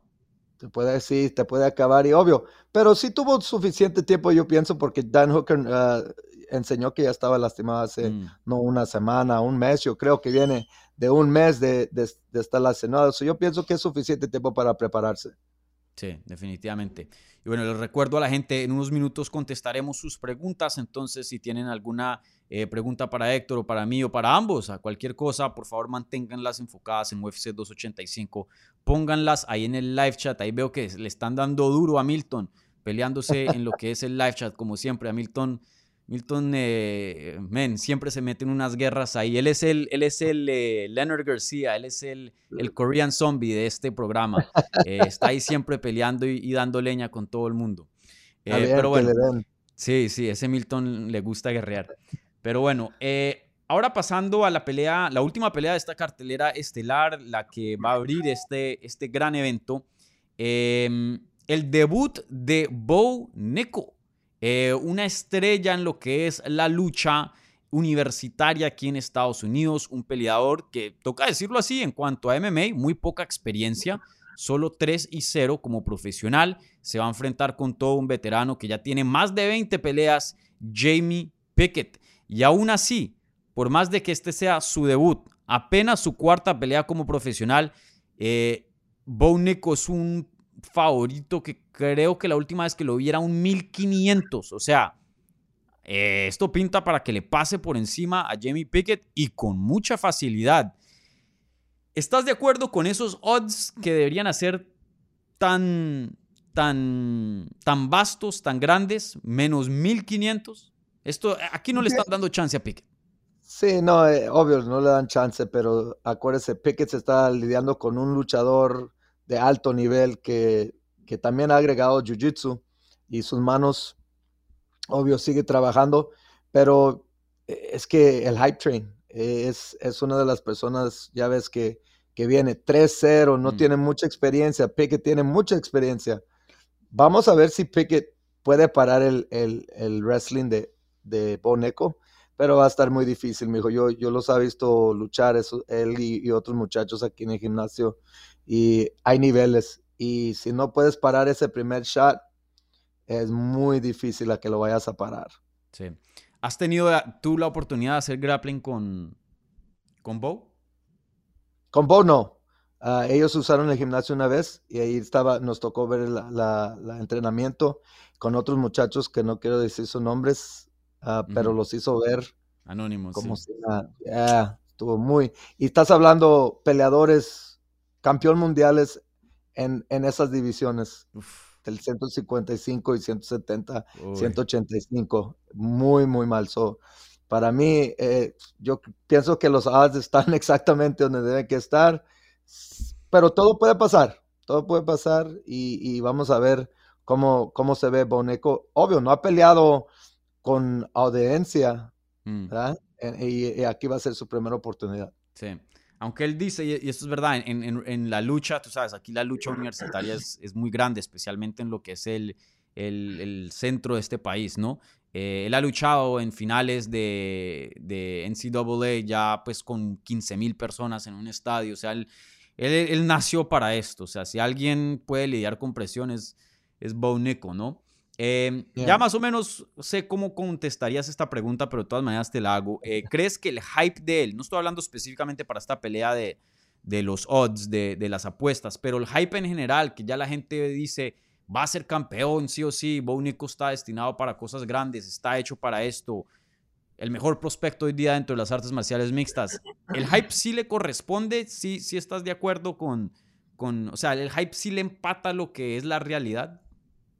Ah, yo pienso que eh, está, está bien que le estén dando el hype que es, pero ocupamos ponerlo en unas situaciones mucho más difíciles. Este, las peleas que ha tenido no son peleas que digas, eh, tan duras, pero el momento que empiece a llegar al top 15, ahí se va a ver la diferencia este, en, esa categoría. Obvio, estamos, está Hazmat están puros, mm. Puros peleadores fuertes ahí en esa división. yo pienso que cuando empiece a llegar al top 15 es cuando podemos decir, ok, he's the real deal. Sí. Uy, una pelea contra Hamzat. Ah, ¿Te imaginas eso? La verdad, yo pienso que será buenísima pelea la verdad. Este, quisiera verlo porque vimos que Hasman ah, navegó con Gilbert Burns, le dio guerra. Mm. Sería nomás que mejorara Boneco sus manos y este, esa pelea puede estar muy buena. Sí. Hamzat le pasa por encima en las manos, pero en la lucha, y todo respeto a Duriño Burns que se ha pasado por aquí en el canal y sabe, muy bien español y tiene una muy buena lucha. Allá Craig Jones en Killcliff hace un excelente trabajo. Pero Hamzat no pudo con Duriño mucho en la lucha. De pronto uno que otro takedown, pero se le dificultó.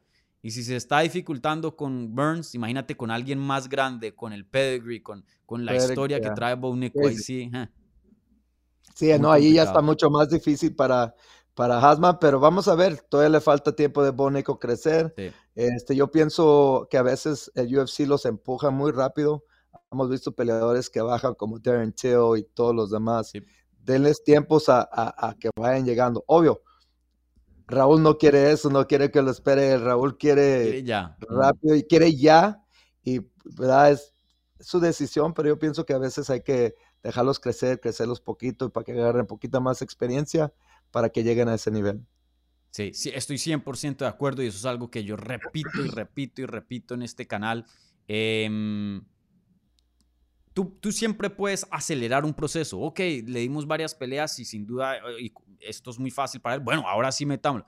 Pero tú no puedes desacelerar, o sea, tú no puedes ya tomar un paso para atrás ya después de, ¿me entiendes? De, poner a alguien de, muy, en, contra muy alto nivel. Entonces yo espero que le den un, por más posible que sea un, un, ascenso un poco lento, controlado a Bouneco, porque por más de que sea un gran peleador, un gran prospecto, pues, eh, pues también tiene apenas 3 y 0 y tiene mucho que aprender dentro de este deporte. Tú mismo lo sabes. Eh, no solo es la lucha. Pero sí, nos vamos con Boneco, ¿no? Vámonos con Boneco. Sí. Esa no hay falla. Sí, en esa no hay falla. Bueno, y por último, eh, ¿y cómo vas de tiempo, eh, Javier? Porque yo sé que ahorita tienes que entrenar a Brandon. ¿Cómo vas de tiempo?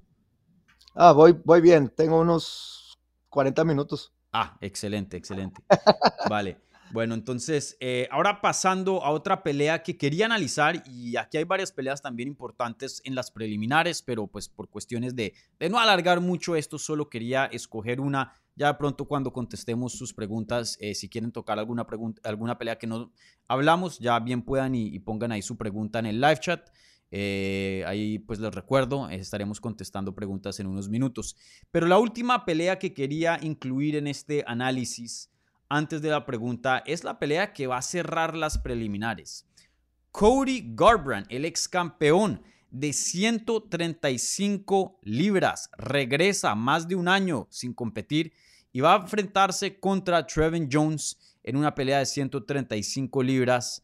Eh, para los que no saben, Cody Garbrandt llegó a UFC en el 2016, no estaba rankeado y en ese año pelea un pocotón de veces, hace una campaña increíble y se fue en el 2016 de no estar rankeado a ser campeón, ganándole a Dominic Cruz en un uno de los mejores desempeños de campeonato que yo he visto en mi vida. Y ya después de eso, hoy día eh, se encuentra en una racha de una victoria y cinco derrotas en sus últimos seis combates. No muy buena. Y la verdad, para ser honestos, no se ha visto muy bien. Una pelea muy, muy importante aquí para Cody Garbrandt. Eh, en mi opinión, se está jugando la carrera en esta. ¿Qué piensas tú? Sí, no, la verdad, obvio, eh, este Cody Garbrandt para mí yo pensaba que se, fue una estrella increíble, iba a seguir, obvio, perdió sus, unas peleas seguidas, este, pero yo pienso que fue mucho los, eh, cambiar los campamentos. Empezó a cambiar muchos campamentos. Se fue a New Jersey, estuvo en Alpha Male. Pero ahora yo pienso que ya agarró un buen lugar aquí en Extreme Couture y también con Dewey Cooper, que ya tienen tiempo trabajando juntos. Yo los he visto mucho. Eh, tuve la oportunidad aquí, estaba entrenando Corey con nosotros para Ronnie Yaya. Cuando esa pelea estaba puesta, estaba entrenando aquí con nosotros. Este, y se ven diferente la mentalidad. Um, obvio, le gusta, el problema yo pienso que fue que le gusta en, entrecambiar golpes. la guerra. Sí, y ocupa ser un poquito más paciente y ser disciplinado porque tiene buen box, tiene buena lucha y tiene eh, buen jiu-jitsu. Con esta pelea con Trevin Jones va a estar poquito difícil porque Trevin tiene las manos pesadas. Obvio, él también es de Las Vegas, lo conocemos bien. Este, tiene buena lucha y John y Trevin yo pienso que lo va a querer derribar y ponerlo en su espalda. No, no creo que se vaya a querer parar, pero también tiene la oportunidad para con él.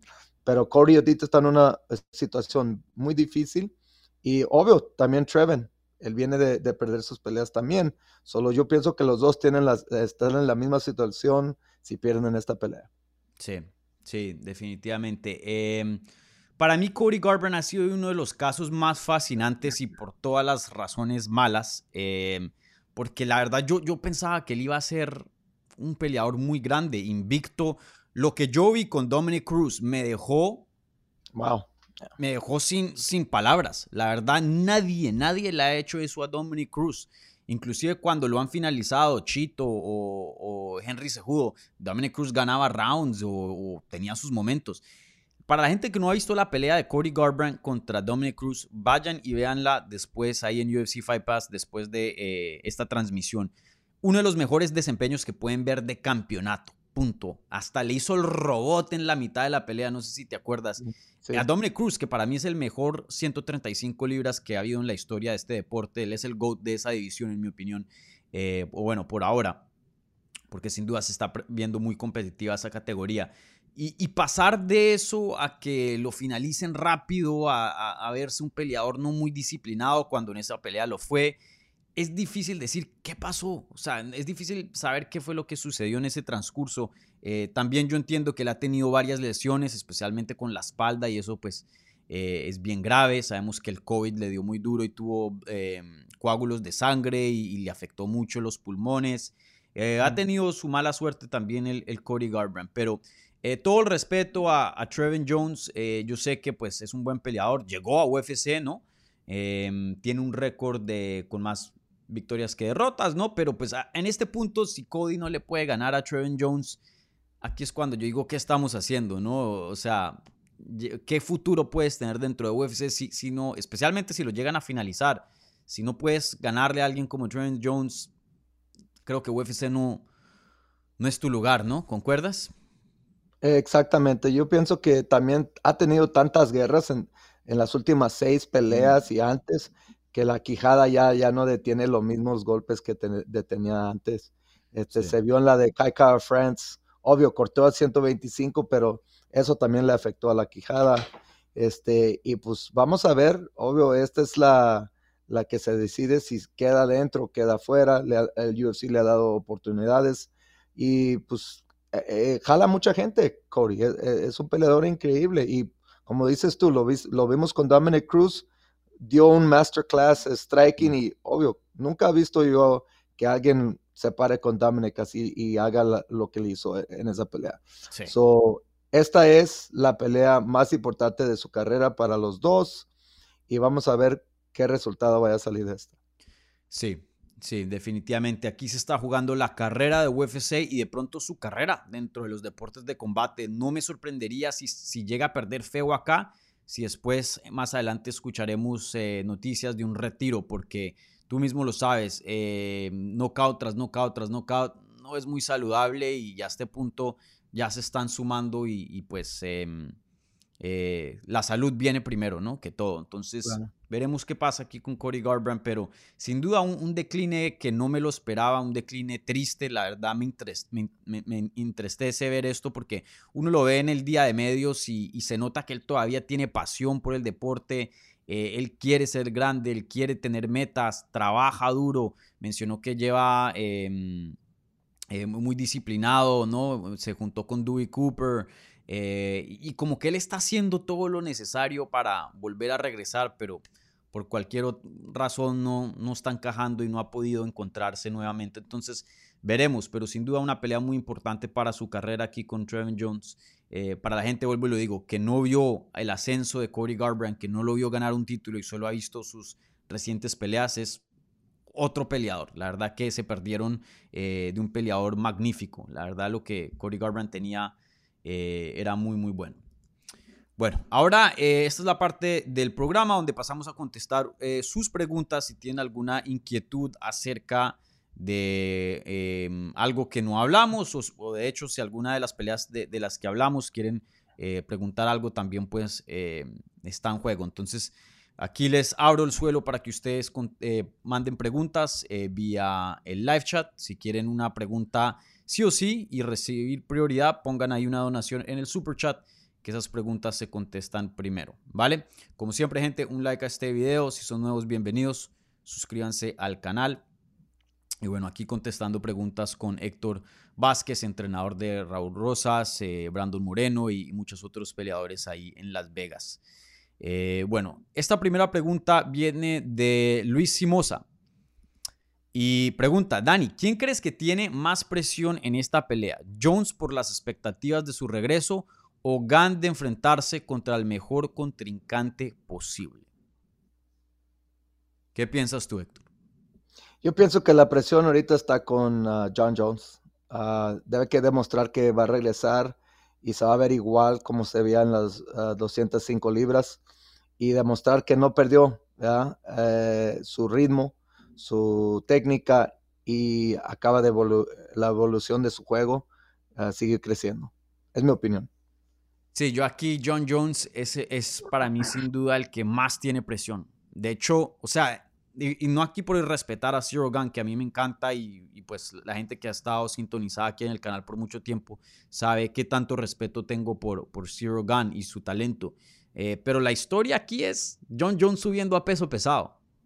¿O no? La historia aquí no es Zero Gun que va a pelear contra John Jones. No, la historia aquí es John Jones va a subir al peso pesado y va a intentar coronarse campeón. Esa es la historia, ese es el agarre de esta cartelera. Él es la estrella más grande de este evento y, es el que tiene más preguntas. Creo que con Zero Gun sabemos más o menos qué es lo que esperamos, sabemos el nivel, conocemos hoy día dónde está. John Jones, como mencionabas tú, problemas personales, tres años sin competir, una nueva categoría, se ha añadido el peso, el deporte ha cambiado. Aquí todas las preguntas están alrededor de, Jones. Entonces, para mí, em, sin duda es el peleador que tiene más presión. ¿Crees que eso lo va a afectar a él o no? No, la verdad no creo que le vaya a afectar. Yo pienso que ha tenido tantas peleas importantes en su carrera. No creo que le vaya a afectar la presión o, esta pelea de regreso. Como te digo, yo pienso que en el primer round va a sentir la, lo que no ha tenido que sentir en los últimos tres años, que estar en la jaula, la gente en el, en el audience. yo no creo que lo vaya, ya después del primer round ya se va a sentar bien.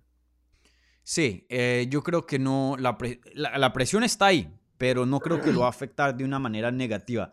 Yo pienso que si algo lo va a ayudar a, a, ser un mejor peleador. La verdad, los mejores desempeños que hemos visto de John Jones han sido bajo presión, ¿no? cuando ganó el cinturón y le dieron su primera pelea de título contra Shogun Rua. Ese desempeño fue brutal. Eh, una de las pocas peleas donde uno se siente mal por un peleador, ¿no? Eh, por lo general, pues uno ya está acostumbrado a que, pues sí, hay guerra, hay daño, pero yo me sentí tan mal por Shogun como le dieron tan duro en esa pelea. Eh, igualmente, las peleas con Daniel Cormier, cuando esa rivalidad estaba en lo más alto y la presión estaba en lo más alto, tuvo sus mejores desempeños. Entonces, sí, em, yo creo que, que, John Jones más bien va a brillar con esa presión. Bueno, ¿qué otra pregunta tenemos por acá? Si aquí un comentario dice eh, Fernando Lee, más presión que ser el campeón más joven con 23 años, no creo que le afecte. Sí, 100% de acuerdo. Ariel Maldonado pregunta, Dani, me gusta mucho la pelea de Gunn contra Jones, pero ¿no piensas que Stipe mínimo lo deberían haber considerado como reemplazo? Ya que eh, ya UFC lo tiene eh, en olvido a Stipe. Eh, sí, oye, déjame te pregunto eso. Em, no, no hablamos cuando hicimos el análisis de Jones contra Gunn, pero eso es un punto también muy hablado, ¿no? Muchas personas dijeron, bueno, pues si Ngannou, la pelea que tocaba hacer era Ngannou contra Jones, ¿no? Pero si Ngannou se va, la que tienen que hacer entonces es Stipe contra Jones. Pero pues eso no, no lo vimos. Ahora vamos a ver eh, Gunn contra Jones. Eh, creo que todo, eh, ¿estás de acuerdo con eso? ¿Piensas que esta es la pelea adecuada para un cinturón vacante, Gunn contra Jones, o piensas que Stipe tenía más mérito ahí? No, la verdad yo pienso que sí quisieron hacer la pelea con Stipe. Por ahí dicen los pajaritos que ah, estaba lesionado en ese tiempo para cuando ya agarraron la noticia. Este, obvio conozco su campamento muy, ah, muy bien, mucha gente allí y por ahí me dijeron que sí había una lesión, estaban pidiendo la pelea para en julio, pero obvio yo sí lo quería en esto en marzo mm. y pues no se pudo hacer la pelea, pero yo pienso que se va a hacer después de esta eh, de esta pelea de este fin de semana. Yo pienso que vamos a ver esa pelea entre Stipe y, John Jones. Sí. En papel, ¿quién crees que es una pelea más complicada, Stipe o Gan para Jones? Ah, y eh, yo pienso que, que Gunn, eh, es más difícil para John Jones. Mm. Por el movimiento, ¿cierto? Por el movimiento, la distancia, el contraataque, eh, las patadas, porque obvio, John Jones tiene las, las, patitas bien flaquitas y Gunn tiene buenas patadas, o eso le puede empezar a, cortar las patas poquito y ahí podemos ver el cambio de, de la pelea. Sí, sin duda, muy, muy interesante eso. Bueno, ¿qué otra em, pregunta tenemos por acá? Bueno, aquí pregunta. Em, pregunta Javier Novsky. Probablemente un hispano nacido en Rusia o algo así, no sé. Eh, si pierde Jones, ¿Se va a semis, se queda en peso pesado o se retira? ¿Qué, piensas tú que pasa si, si John Jones llegara a perder? Mm, de una me gusta el nombre de Javier Novoski. Javier Novsky. No, Javier Novsky. Está chingón, me cae, me cae bien el nombre. Este, Ese se ah, nota que, toma tequila durante la semana y el fin de semana un, vodka parece un playboy ahí con todo y todo. Parece uno de esos de las bandas. Y todo, allá, eh, tíralo. Mire, la este camisa, no, no solo un botón, pero dos botones. No, eh, para enseñar el pecho, o sea, le pasa el pecho, miren. es todo, mi Javier. Este, ah, pues la verdad, yo pienso que, que mm, se baja. Yo pienso que va, pero va a estar difícil bajarse porque quiso poner mucho músculo. So, yo pienso que se queda unas cuantas veces más en, en, en, en heavyweight. Y si obvio, si tiene otra derrota, iba a decir, ok, a lo mejor está un poquito muy grande para mí, me regresaría. Pero yo pienso que va a pelear unas cuantas veces más en el peso pesado. Vale. Sí, sabes, es así, yo no, yo no sé, si, si llegara a perder, ya, yo no creo que regrese a 205 libras. Ya lo veo muy grande, el físico le cambió mucho. Eh, Ahí yo creo que o se queda en peso pesado, intenta buscar una revancha inmediata y dice que no sé, que no, entrenó bien o estaba lesionado, no sé. También depende cómo pierda, ¿no? Si va ganando y de pronto lo noquean o algo así. No sé. Él yo creo que va a intentar buscar a ver cómo encuentra una revancha, yo creo. Pienso yo. Em, o si no, yo creo que la otra es que se retire de pronto. No sé. Em, pero yo creo que se queda en peso pesado, intenta buscar otra vez el cinturón, si no, si no puede, ya yo creo que a, largo se, retira, porque no creo que por más de que gane, yo no veo a John Jones defendiendo el título cuatro o cinco veces. Yo creo que él se queda unas dos, tres peleas máximo y, y se va. Sí, yo, yo, yo creo que así va a pasar y pues vamos a ver. Obvio, después de este sábado se va a saber todo lo, lo, lo que tiene, qué plan tiene, si sigue en esta categoría o si, como dices tú, se retira después de dos peleas más o algo así. Sí. Esta pregunta viene de JD Reality YouTube. Realty YouTube. Tiene pinta de Rialto, ¿sí o no? Eh, se ve bien. Con él, clase. él sí no se baja el botón hasta, hasta el pecho. No, no, él, él se ve presentable. Ese sí me lo llevaba a junta al UFC. Claro, claro. Él, te vende el terreno del PI en México. Sí, sí. Sí, sí. En caliente nos vamos. Ajá, sí, sí. Eh, dice aquí eh, JD Realty YouTube, dice, Dani, si Jones gana, ¿crees que Francis vuelve? Si no, Stipe contra Jones en julio. Eh, ya hablamos de, la parte de Stipe, pero esto sí es muy interesante. ¿Qué tanto crees que, que, puede atraer a, a Francis Ngannou que John Jones gane? Y, Jones esta semana estaba muy respetuoso en, en, en, estos meses, pero esta semana ahí le mandó sus lancetazos a, a, John, Francis Ngannou, perdón, y Francis Ngannou le contestó en una entrevista que hizo con mi colega Mike Bond ahí en MMA Junkie. Eh, yo no sé, brother, creo que eso puede ser un, punto de interés y, bueno, UFC también va a querer eso, de pronto sacan un poquito más de la anita. ¿qué piensas tú? Yo la verdad, obvio, la, como, como espectador y, fan y coach y todo, a nosotros nos gusta el drama. Mm. Eso es normal. So, después de esta pelea, ¿estás seguro que va a salir y va a decir Francis algo?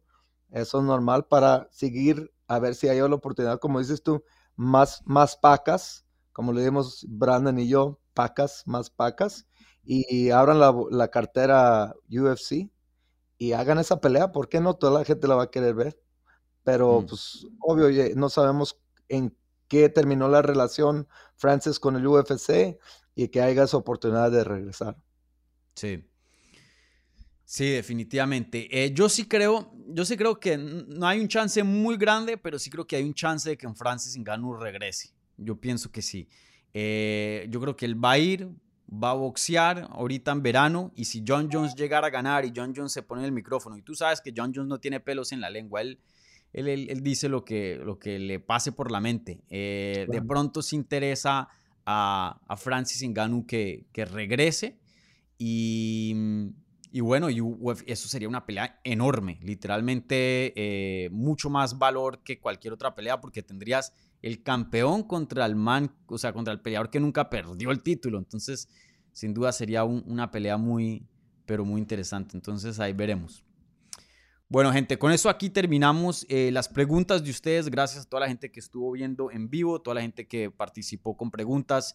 Eh, como siempre, denle un like al video si son tan amables, si están escuchando un podcast, un buen review en cualquier plataforma que sean. Y bueno, y si son, y si son nuevos, bienvenidos. Suscríbanse al canal para obtener más contenido sobre las artes marciales mixtas en español y prendan ahí la campanita para no perderse eh, ni un video aquí en el canal, ¿vale? Entonces, eh, Héctor, muchas gracias por tu análisis. Me encantó tenerte por aquí en el canal. Mucha información.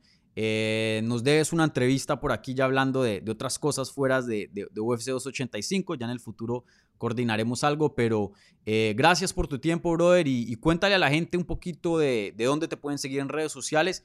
Igualmente de, las cosas que estás haciendo en YouTube, porque tú también eh, tienes un canal. Sí, ah, gracias primero, Dani, por tenerme en tu programa. Obvio, síganle ahí, piquen el subscribe button y denle una, ah, una seguida ahí a, a Dani y su equipo. Obvio, nosotros también tenemos un podcast que se llama EUG uh, Podcast. Eh, soy yo y Raúl Rosas Jr. Eh, ahí también hacemos breakdowns de las peleas, echamos unas charladas, todo lo que está pasando aquí en el entrenamiento. Y este, también, obvio, me pueden seguir en, en mi Instagram, Héctor Vázquez BJJ. Y gracias por el apoyo. Y como todo, mijos, hay que seguir creciendo el, el MMA en Latinoamérica. Y aquí estamos para apoyar a cualquier persona que quiera estar en esa parte del mundo. Vale, Héctor, muchas gracias por tu tiempo. Nuevamente, gracias por ese gran análisis. Ahí por favor, la gente eh, vayan y suscríbanse también al canal de Héctor que, que, está haciendo gran contenido ahí. Síganlos en las redes también. Eh, como siempre, gente, vuelvo y le digo un like al video, suscríbanse si son nuevos. Eh, les recuerdo, tenemos entrevistas con em, Alexa Grasso y Valentina Shevchenko en el canal que pelean en el evento coestelar por un campeonato. Entonces vayan y vean esas entrevistas si todavía no lo han hecho. Y, y bueno, también les recuerdo que el sábado eh, una hora o, dos horas antes del evento estaré haciendo una sesión de preguntas y respuestas en el canal secundario de Hablemos MMA, Hablemos MMA Clips, entonces se pueden ir y, suscribir allá. Entonces, eh, nuevamente Héctor, muchas gracias y, bueno, muchas gracias a todo el mundo que se sintonizó y por favor disfruten las peleas este sábado, no se las pierdan, un combate fenomenal que, veremos en, el evento estelar y coestelar también.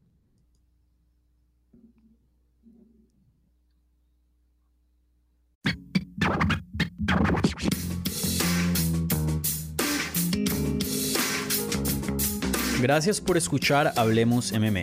Si les gustó el show, los invitamos a que se suscriban en su plataforma favorita de podcast para recibir episodios semanales. También déjanos tu review o cualquier comentario. Pueden seguir Hablemos MMA en Twitter, Instagram y Facebook en arroba Hablemos MMA. Y me pueden seguir a mí en arroba Dani Segura TV. Hablamos la próxima semana.